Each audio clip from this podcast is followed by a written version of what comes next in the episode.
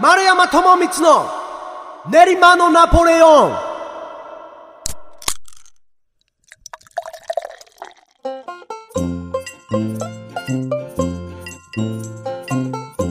皆様どうもごきげんよう。丸山智光の練馬のナポレオン。お相手はハチャトリアン楽団丸山智光と。同レコードの鈴木裕太郎です。よろしくお願いします。オンエアがついてなかったですね。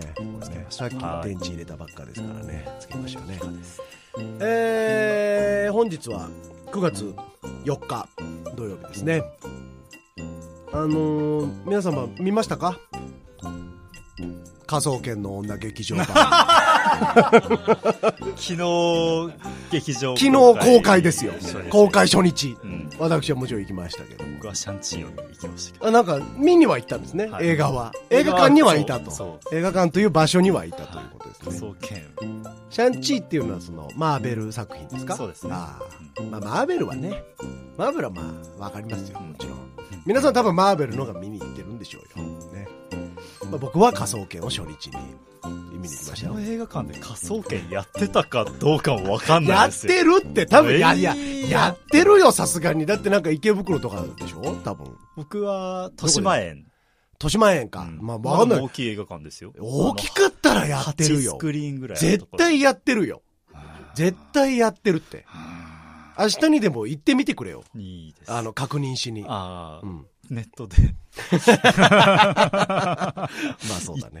いや、あのね、ただね、あれなのよ、別に科捜研の女劇場版、別に皆様に見てほしいわけでもないし、うん見た人がいたとしても、一緒に語り合いたいこともない。まあそうなんですか。うん。あの、面白かったよってだけだから。へえうん。映画自体はうん。2時間ぐらい。2時間ぐらいだね。2時間ちょいかなほ。とんどドラマと一緒の尺。ドラマ1時間だね。あ、1時間、うん、毎。週1時間。連ドラだからねたまにスペシャル、年始スペシャルとうか、ん年末スペシャルとかで2時間があったりするけど、うんまあ、やっぱあれだね、映画ならではの、えー、バジェットの大きさを感じたね。絵がいいとか。絵がいい、絵がいいのもある。あの、普段さ、テレビドラマで見てうるん人たちが、キャラたちが映画の動きをしてる感じ。はいはいはいね、なんか、まあ、それがちょっと胸熱だったりもするし、うんまあ、あと、初めてなんですよね、今回、映画化が。仮想研の女としてはね。うんまあ、それもなんかちょっと、あの、まあ、初代からのファンではないですけど、さすがに、うんうんあの、初代もうちょっとキャラとかも違うんで、主人公のあ。まだ定まってない。沢口さ、沢口靖子なんですけど、なんかね、今のキャラじゃないんだよね。あの、何？ちょっとデビュー間違えたみたいな感じというか、うんあの、男勝りキャラなんですよ、最初。だからこんなに長く続くと多分思ってなくて。その、まあなんか科捜研にいるうん男勝りな、なんていうの、その、能力は高い女性みたいな感じの、あの、始まりだっ。たんですよね。で、まあ、すなんで知ってるかっていうと、その最近映画の、映画を公開されてるから、うんあの、初期からちょっと流してるんですよ、再放送。昼間の再放送で。初期から。初期から。で連続で流してるわけじゃなくて、なんかこう重要な、はいはいはいあの、回とかを流してるんですけど、何年前あれが20年、ってか、で1999年とかなんかから始まったみたいな感じだから、20年すっごい昔。えうん。で、映像もすごい古いし、なんか、うわ、懐かしい。この当時のフジテレビ懐かしいみたいな感じ。なんか世にも奇妙な物語初めて見た頃みたいな映像の感じよ。でもちろんサイズもさ、あの横長じゃなくて、いわんゆる正方形のブラウン管に合わせてあるサイズだから、それもそうだし。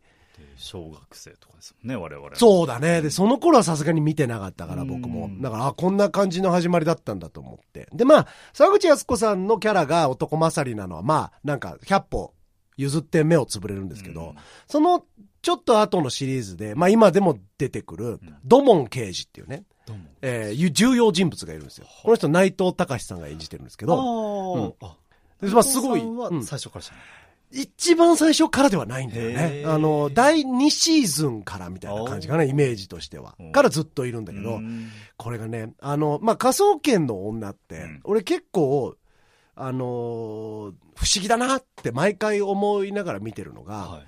あの、舞台京都なんですよ。そうですね。うん。で、京都府警なんですね。うんなんだけど、は、あの、犯人とか、関係者含め、ほとんど関西弁の人物が出てこないんですよね。みんな標準語なんですよ。まあ、主要キャストはほとんど全員、もちろん全員標準語だし、警察関係者全員標準語ですよ。で、まあじゃあ、500歩譲ってうん、警察はまあじゃあその転勤とかももちろんあるからね。うんじゃあその、何、標準語地域の人たちがやたらと、たまたま転任してきただけだってこととして捉えられるかもしれないけど、あの、殺されてる人とか、殺した人とかも、標準語だったりするんですよ死ぬ前の、そのそうそうそうそうそう。で、その人たちは市民だからさ。京都市民じゃん。うんそれ関西弁のはずじゃん。なんだけども、普通に標準語だったりするのね。それで京都うん。にしなきゃよかったですね。でも京都って言ってんのね。うんで、多分もはやネタなんだよ。公式のネタになってて。でもわざとだと思うの。そんなハイコンテクストなんいや、そう、ほんとそうなの。わざと、わざとかっていうぐらい全然喋んないんだけど、みんな標準語なんだけど、たまにこれ見よがしに、なんかその、芸妓さんとか舞妓さんとかドスエみたいなのが出てくるの。の京都ですせみたいな。鴨川で殺人事件がみたいな。そ のいや、そういえば京都だったな、これ、みたいな。みんな忘れちゃうそう、みんな忘れちゃうから。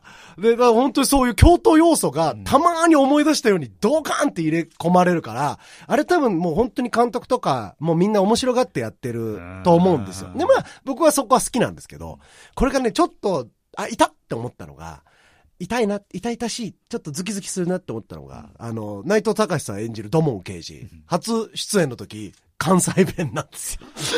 あ 今はバリバリ標準語で喋ってるんですけど。ー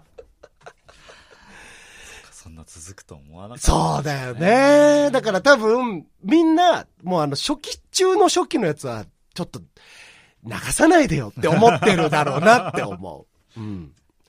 そこまで指導が入るそう、そうそうそうそう。だからここはもうね、なんかなかったことでいいじゃんって思うんだけどね。と思いながら、まあ見たりとかすると、僕は本当普通に楽しかったんでね。まあ。映画はうん京都が舞台。もちろんもちろんもちろん。うん。あの、八王子もにも来ますけどね。八王子にもある大学でね。へえ。うん。そこで佐々木蔵之介がウイルスの研究をしてるんでね。おお、ちょっとタイムリーな。そうなんですよ。そう。で、ウイルスっていうちょっとタイムリーなテーマを使って、あの、考え始めたんだなっていうのはすごい伝わってくるし。あとね、あのーちょっと他のドラマのオマージュみたいな、他のテレ朝の、あーあのードラマのオマージュみたいなのもやってるんですよね。これが、あの、ファンサービスというか、あの、金田明夫さんっていうね、俳優さんがいるんですけど、うん。あの、金田明夫さんと内藤隆さんっていうのは、あの、まあ、科捜研の女で言うと、土門刑事というね、えー刑事と藤倉刑事部長というのが金田、えー明夫さんですね。うん。まあ、要するに、土門さん、土門刑事の上司に当たる。はい。人が金田明夫さんなんですよ。で、これ別のドラマになるとですね、えー捜査一課長っていうのがあって、うんはいはいはい、うん聞いたことあります。で、えー大岩純一っていう捜査一課長の役を内藤隆さんがやり、うんえーその人の部下の見つけの山さんっていうね、何でも見つけちゃう。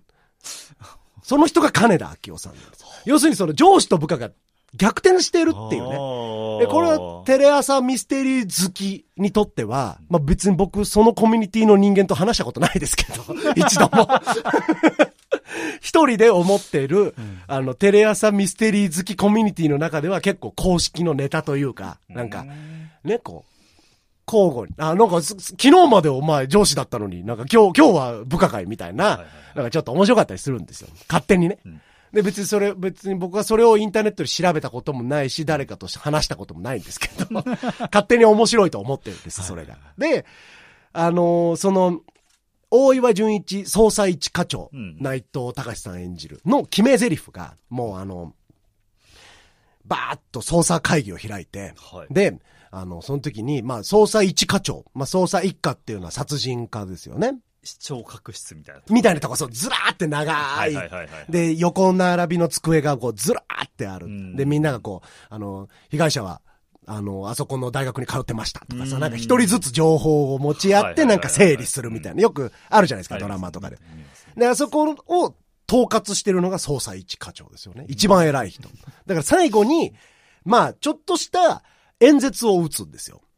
その被害者はまだ年はもいかない若い子であるみたいな。若い女性で、みその未来を奪う奴は許せないみたいな。その、言うんですよね。で、それに対してこう、みんな粛々と聞いてるわけですよ、捜査員は。で、その最後に必ず星をあげるっていうああ。のがそのそうあの、お祝い11捜査一課長の、うんまあ、決め台詞なんですよね。うんで、それを言った瞬間にもう全捜査員が、はいって言って、こう、立ち上がって出てくみたいな。まあ、これが毎回あるあるのシーンなんですけど、まあ、今回、科捜研の女で、あの、金田明夫さん演じる、えー、藤倉刑事部長が、なんと、必ず星をあげるっていうね、セリフを言うっていうね、これまた見どころですね。これ言っていいんですかね？ネタバレになっちゃうかなこれあでもこれ言った方がいいんじゃないですか？そっちのファンの人が これ大丈夫ですかね？見に行ってくれる怒られないかな？こんな超大作のネタバレをしちゃって。大丈夫かなとは思ってるんですけどね。全然今の話聞いて見に行こうと思わなかったです。いいんですよ。本当にね。あの、本当に別に見てくれって思ってないんだよね。あの、まあ、だから言えるってのもあるんだけどあね。ーでも劇場公開ってすごいですよね。すごいですよ。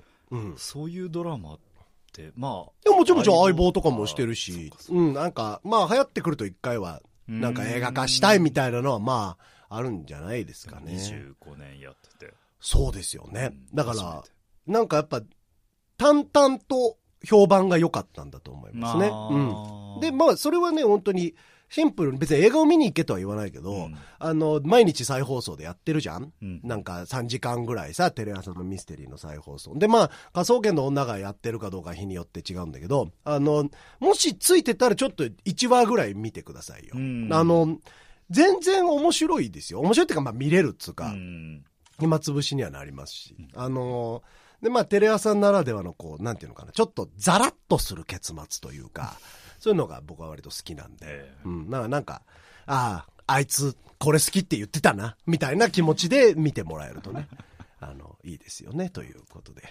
行ってきました、映画にと。昨日の話。昨日の話ですね。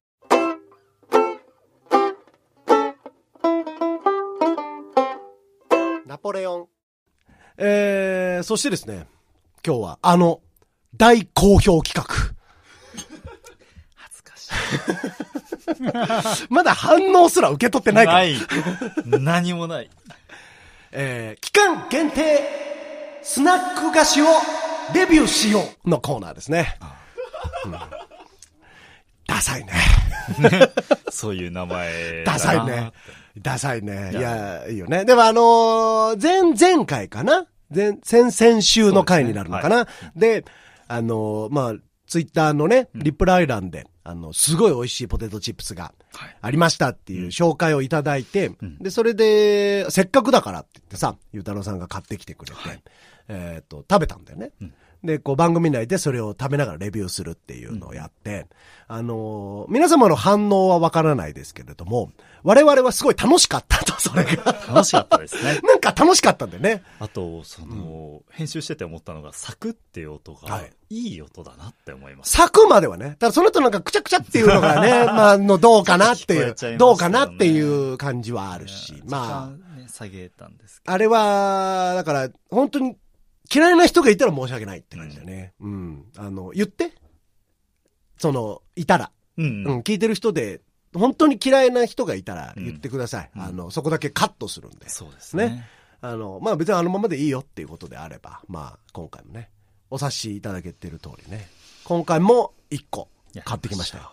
これは別に誰からも紹介されてないんですけど。も、えー私がね、あの、ライフで見つけまして、ああ、ライフにあったんですね。期間限定がいいなと思ってさ、はいはいはいはい。あの、レギュラーの味じゃなくて、うん。期間限定をなんか真面目にレビューしてるのが良かったなと思ってさ、前、前回かな。うんはいはい。はい。今回はですね、えー、カルビー、カルビーの大ヒット商品、カッパエビセンの、カッパエビセンの普通の味っていうのはあれはエビセン味でいいのかい？まあ、エビの殻みたいな味するんみたいな味するね。うんで、これはですね、えー期間限定のフレンチサラダ味。うん程よい酸味の爽やかな味わい。想像が難しい味、ね、そうなんですよ。で、期間限定って書いてあるスナック、これしかなかったんですよね。あ、そうですか。はい。でもうちょっとなんか面白そうなやつを選びたかったんですけど、うん。乾杯味線フレンチサラダ味。はちょっと2回目にしては弱いなとは思って、ね、パンチがね。こいつにやれるのかなっていうのはちょっとありますね。うん、うん。まあ、とりあえず、まだ食べてないですか？私もゆうたろうさんも。はい。食べてみましょうか、一個ね。食べてみましょう。フレンチサラダ味ですよ。緊張します。うん。なんか、こんなに細かったっけ？かっぱえびせんって。こんなに細くないです。そうだよね。うん、これ何？期間限定だ、あ、書いてある。軽い食感、サクッと細めって書いてある。だから、狙った細さなんですね。多分5分の2ぐらいの細さです。ややこしい分数が。うんうん。うん。もう一個いったもう一個いった方がいいね。うん。ちょっとゾノシン君も。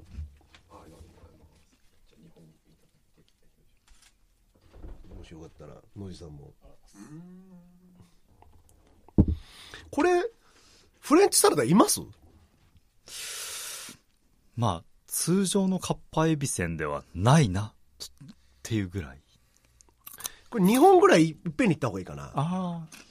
細すぎたんじゃないの？これ。5分の4にしましょう。5分の4。うん。これ何？こんな全部剥がれ落ちた？エビいます？エビ、むしろエビしかいない。まあ、エビしかいない。うん。なんだろう。これ、でもカッパエビせんの方がエビいますよね。あ、まあ、カッパエビせんの方がよりエビはいるかもしれない。まあ、太いしね。うん。これは、いやいや、別に美味しいんだけど。まあまあ。うん。あの、普通のね、カッパエビせんのちょっと薄味細身みたいな感じかな。ぐらいですね。フレンチサラダもっと出していいんじゃない？なんかもっとさ、そのフレンチサラダってことはさ、あの、フレンチドレッシングでしょ？きっと。イメージは。そうですね。写真には、パプリカとドレッシングと、パセリ？あ、パセリだね。書いてますね。が映ってるね、うん、程よい酸味の爽やかな味わいって書いてあるからね。香りはね、するんですよ。いや、そう。あの、粉の香りはさ、いや、そう。うん。この香りの味が全くしないんだよね。そう。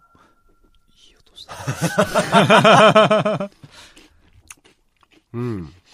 さっき、あの、こぼした時にすごいいい匂いしたんですけど。そうですよ。あの、皆さんね、収録前にちょっとしたトラブルが起きまして、あの、ゆうたろうさんがこのカッパエビセンの袋を床にぶちまける。ぶちまけて。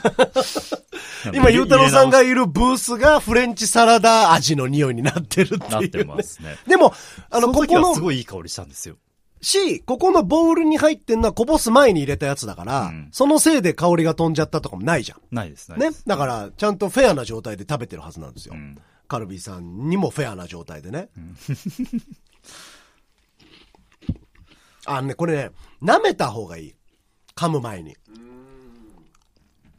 でもなんか粉が美味しいって良くないと思う、粉だけでやってんじゃんってこと、うん、なあまああるね。これはね、俺はカッパエビせん通常味の方をおすすめするかな。うん、そう思います。うん。なんかピンとこない。あの、攻めたいんだか守りたいんだかもちょっとよくわかんないね。うん、このちょっと前になんかプレミアムカッパエビせんみたいなの出てたんです。それはすごくエビエビしてて美味しかったです。あの、カッパエビせんのグレードアップバージョン、うん、なるほどね。そのエビが強いってことだ。そう。それの方が良かったですね。これね、俺ね、そもそもやっぱり、あの、細くした、細くね、うん、うん。カッパエビせん自体を細くしたこと自体に結構範囲がある気がするな。カッパエビせんを楽しんでる感じではないですね、この細さは。うん、なんか、あのー、どっかの国のパクリ系の商品みたいな 雰囲気というか。これカッパエビせんのパクリの商品だね、みたいな味と見た目というか。ですね。美味しいよ、別に。美味しいですよ。うん、別に普通に美味しいんだその、うん。ただ、わざわざ期間限定ですって言って、まで出すかって言われると、まあ、僕はまあ、じゃあ、えー、僕はじゃあ、2点。何点満点 いや、想像してください。決めてないですけど、そんなことは。僕は2点ですね。ゆうたろうさん何点ですか？5点満点で4点がうん普通のカッパエビせんだと思ってます。はいはいはいはいはいはい。3点ですね。ああ、なるほどね。うん。僕10点満点の2点でしたね。じゃあ僕の中の1点。そういうことになる。そういうことになる。なるほど。うんまあ、そんな感じですかね。うんまあ、あの、要するにわざわざ買うまでもないというそうですね。うんうん。感じではある。うんうん。まあ、もしかしたら逆にそれを知りたいと思って買ってくれる人もね、うんいちゃうかもしれないけまあこのど、細さが好きっていう人もいるかもしれないあの、それはあると思うな。うんなんか、カッパエビせんちょっと太いって思ってる人がもし仮にいたんだとしたら、まあいいんじゃないかなとは思うけど。口には入れやすいサイズだなとは思います。まあそうだね、普通のカッパエビせんに比べうんたら。うんうんうん。まあただやっぱり、ちょっとな、なんかわざわざ期間限定で、そもそもなぜ期間、この期間にフレンチサラダ味が出てるのかもちょっとわからないし。だってこんなにハッピーなジャケットで。いや、ジャケットはハッピーだよ。うん。もっと俺酸味がね、ガツンと来てくれると思ってたんだよね。そう、香りからしたら、うん。もっと強いと思ってました、これ。ねえ。うん、まあちょっと残念だったかなっていうね。うん。えー以上、勝手にレビューコーナーでございました。誰にも頼まれてもいないし、もちろん案件でもない。それを勝手に買って食って、うん。ちょっといまいちだったねとか言ってる。そうですね。この偉そうなコーナーいかがでしょうか。でもね、あのーやっぱりさ、期間限定商品って、うんどうだろう？女性はさ、なんか結構買うイメージ俺あるんだけど、うんあの、俺はね、まあ男性とか女性とか、まあうんぬん置いといても、うん俺はほとんど買わないのよ、実は。ああ、うんそうですね。僕も買わない方です。で、なんか、よっぽど気になんないとね、買わビールないというか。とかは買う。あ、まあビールとか、そうね。まあでも俺、俺はビールも、いわゆるその、えっ、と、濃いめの味のビールがそんなに得意じゃないので、ああ。まあ IPA みたいなやつ。はいはいはいだからああいうのはあんま手出さない。冬に出るようなやつとかねうん。だから、この家に来るときにはいろんなビール買ってきますけどうん、それは口実があるからで、まあまあまあ。自分のためにはうん、やっぱね、なかなか買わないですね。居酒屋に行って、はい。日本酒、夏酒ありますって言ったらどうします？あまず買わな、飲まないですね。へなんか、俺あんまり季節限定にあんまり魅力を感じてないかもしれないね。うん。別にその、えっ、と、なんだ、あの、絞りたての原酒がありますとか言われても、まあ別に。うん。まあ、目ぼの、前にあったら飲んでみたくないですか？あんまないね。へなんか俺その、お酒に対してもそうだし、まあ、旬の味が入ってますとか言われたら食いたいけどね。まあ目の前でもいた野菜とかはあ、とかね、なんか、なんかそういうのは食べたいけどね。なんかその、そうだね。期間限定にはそんなに興味がないかもしれない。う。うんん。単純にね。その、旬は好きだけどね。うんうんうんうん旬と期間限定ってまた、まあ、ちょっとまあそれは違いね。意味合い違うでしょ。んんまあそんな感じかな。んまあっていうのもあって、でも、こういうさ、期間限定の中にもすごいヒット商品があったりするじゃん、たまに。まあこのフレンチサラダ味がうんヒットするかもしれない。でまあこれはヒットしないでしょうね。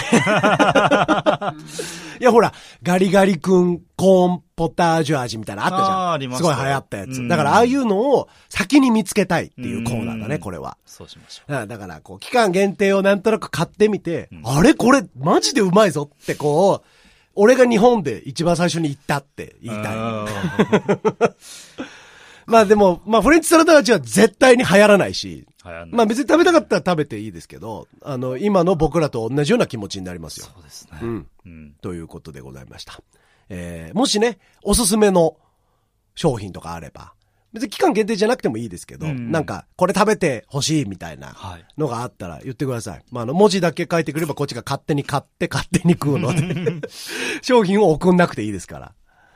普通のね、なんか民放局のラジオとかだったらさ、できないですからね。うん、し、送ってきたりするじゃん。その、本社が。が。うん。この間はうちの商品取り上げていただいてありがとうございますみたいな感じでね。だからもしこれが民放のラジオだったら、多分このフレンチサラダ味がブドウハウスに10箱ぐらい届くっていう。ここで言えば、救済の青汁は割と近いところにあるらしいですよ。あー、えっ、と、その、会社が会社がね。うん俺青汁飲んでるよあ、。本当ですか？飲んでる飲んでる毎朝。営業行きましょうん。まずいだね。う。そうそうそうなんなら CM ソングとかもね、作るんで、聞いてたら、よろしくお願いします。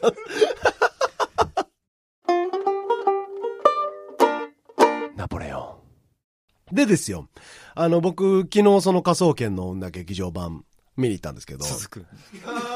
あのーその前に、もう映画館に行ってるんですよ。なんか最近ちょっと映画館づいてて。ああ、まあ、うん。最近いいですよね、映画。そういろんな映画が。まあ、ただ、多分その、ゆうたろうさんが言ってる最近いいですよねと、俺が思ってる最近いいが多分全然一致はしてないと思うんですけなるど、僕が見に行ったのはその、鳩の撃退法っていうね、あーはいはいはいあの、藤原達也はい。が CM で見うんま。した。あれ、まあ僕もともと本を、小説の方を読んでへてー、で、まあ、あのーすごい面白かったわけではないけども、なんかこうどういう風に映像化するのかな、みたいなイメージで、まあ、最近映画館にも行ってなかったので、と思って見に行ったんですよ。で、まあ映画自体は別に普通にいい感じというか、あの、全然、誰が見ても見なくてもうんいいよって感じなんだけど、あの、その時にね、えっ、と、僕はその日最後の、いわゆるちょっとレイトショー気味のやつを見たんですよう。んで、9時スタートとか。みたいなやつうん。で、えーっと、それの直前に、だから僕がその映画館に入る、スクリーンに入る直前に、えーっと、別の映画が要するに終わって、うんお客さんがザーッと出てくるタイミングだったんですね。うんだから僕、鳩の撃退法チームと、その前、前見てたチームが入れ替わりの瞬間だったんですよ。で、あの、その映画館ね、スクリーンが1階と2階にあるみたいな感じで、あの、2階の方の映画館は1階エスカレーターを経由してうん登っていく。だから1から5のスクリーンが1階。はいはい。で、なんか6から10のスクリーンが2階。あるじゃん。ん。で、こう、あのーエスカレーターにこう、ふっと乗ったんですよ。で、まあ、お察しの通り、鳩の撃退法チーム、レイトショー、そんなに多くないです。そうではいすよね。。えっ、と、そのエスカレーターには僕一人でした。うん最終的な、えっ、と、映画館の中にいる人数は4人かな。公開？いや、もうだ、だいぶ後あ、だと思う。うん。まあ、とは思うんですけど、うん。で、まあまあ、すごい少ないチームですよ。うん。で、その前にやってたのが、多分、バンドリ？っていう？アニメ。アニメですか、えっ、と、ゲームなのかアニメなのかそうですね。の、まあ、女の子が可愛く踊るみたいなうん。やつですよね。バンドを。バンドを組んで。で、それのライブ映像みたいな体の映画だったんですよ。へそのバンドリの女の子たちがライブをしてるみたいなうんうんうんうん映像の映画だったらしい。濃いファンがいらっしゃいますよね。そうなんですねで、あのーそれに気づいたのはその後なんですけど、うんあのーまあ、映画館のエスカレーター乗るじゃないですか。僕5番スクリーンだって言われたんでね。で、こう乗った瞬間にですよ。えー、下りと上りでね、交差するでしょ。うんで、その時に、えー、メガネ、天然パーマ、ちょい痩せ、で、ネルシャツの男性が、びっしり下りのエスカレーターに、もうずっと途絶えないんですよ、その列が。上の階で作られてる。いや、で、みんな、まあ、なんかさ、えっ、と、べ、別に友達同士とかでもない感じなんだけど、へでみんな大体一人なのね。で、多分その日、あの、もらえるグッズみたいなのをみんな手に持ってるんだけど、ねうん、なんかその、限定グッズみたいなのも持ってるんだけど、本当に列が途切れないのね。んで、まあみんな大体そのフォーマット。うんで、まあ、俺は上りのエスカレーターですよ。で、あのー彼らは下りのエスカレーターでしょ？うんでさ、そのエスカレーター降りてる人ってさ、なんか、どこ見てるとも言えないじゃん、大体。そうですね。普通、なんか中空を。そう、中空を見つめてるじゃない。うんで、なのにもかかわらず、全員俺のことを見てたんですよ。降りてくるその人たちが。多分見るものがなさすぎて、一人一人はぼんやり俺の方角を見てるだけなんですけど、その僕から見るとそのなんか50何人の列が、まあ、もっといたでしょうけど、ずっと途切れない。丸山さん寝るシャツ着てました。寝るシャツ着てないです。仲間だと思われてなんで登ってるんだろうああ、まあまあ、そういう、だからそういう疑問。問もあんのかも。うんあの、今日この映画館に来る人間で、これ以外を見る人なんているんだ、みたいな、あわかんないけどね。うんてか、この後映画なんかやってんだ、みたいな感じの目線だったのかもしれないけど、うんとにかく全員俺を見てたのね。で、まさにゆうたろうさんが言った通り、俺この上に、このアンドロイドを作ってる工場があるんだって思 ったんですけど、本当にあったね。俺スクリーンの中は行ってないからわかんないけどさ。もう、だってああそこの映画館のあの部屋から、絶え間なく出てくるんだよ。その同じ型の。怖かった。ー寝るシャツその速度で作れたらいいです。すんで、みんなちょっとずつ違うから。顔もね、もちろんだけど。もちろん。顔もメガネもテンパ具合もみんなちょっとずつ違うからね。怖いんだよ。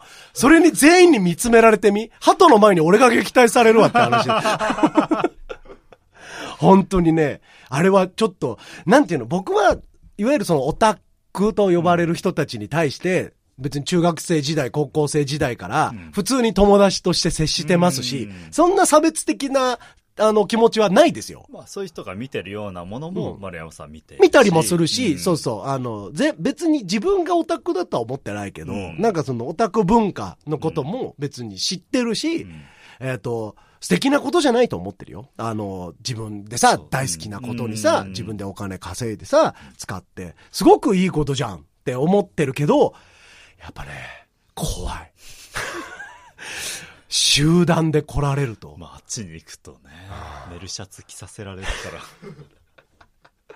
すごいんだよね。あの、本当に、なんだろうね。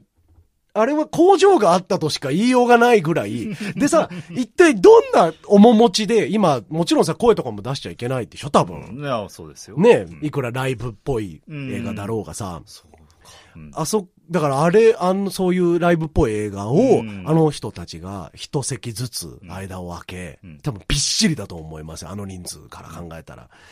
を、こう、じっと見てたんだなって思うと、ちょっとね、僕も、次は、だから、バンドリを見に行きたいなと。だから、せっかく言うと、バンドリを見てる人たちを見に行きたいなっていうのは、ちょっとね、思いましたね。皆さんもぜひ、バンドリ見てみてください。はい。えー、我々統一のね、今のナポレオン。皆様お楽しみいただけましたでしょうかどうするバンドリちなみに僕、昨日シャンチー見に行って、マーベルのねあのうんはい。あの、席蹴られましたね。あ、後ろから？はい。どんなやつだった？おじさんでした。おじさん。あと、何歳ぐらがすごいキュキュって言って何歳ぐらい ?52 ぐらい。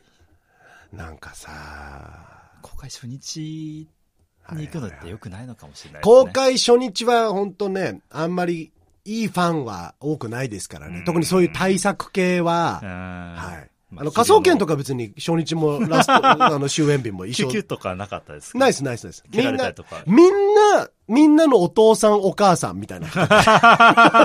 客層。そうそう。まあそうだよね。その人たちが見てるんだからね。うん僕だけですよ。僕がキュキュって言ってそうなやつですよ、むしろね。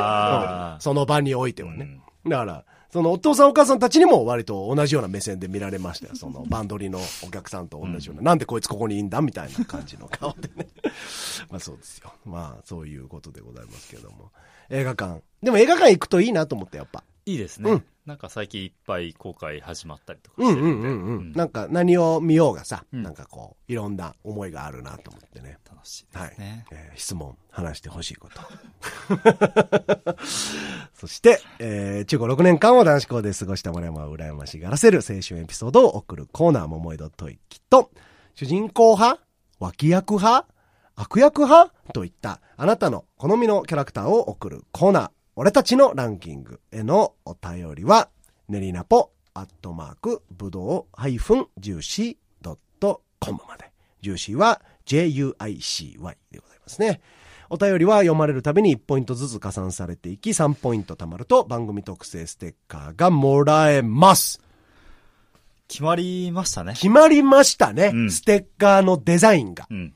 で、これはまあじゃあ、ちょっと、いつになるかわかんないけれども、あの、まずツイッターの方で、うんちょっとデザインを見せたりなんかそうですね。しちゃおうかな。うん。ね。サンプルとか入れたりとかあ、そうだね。もう、そうだね。うん流用されちゃ困るから。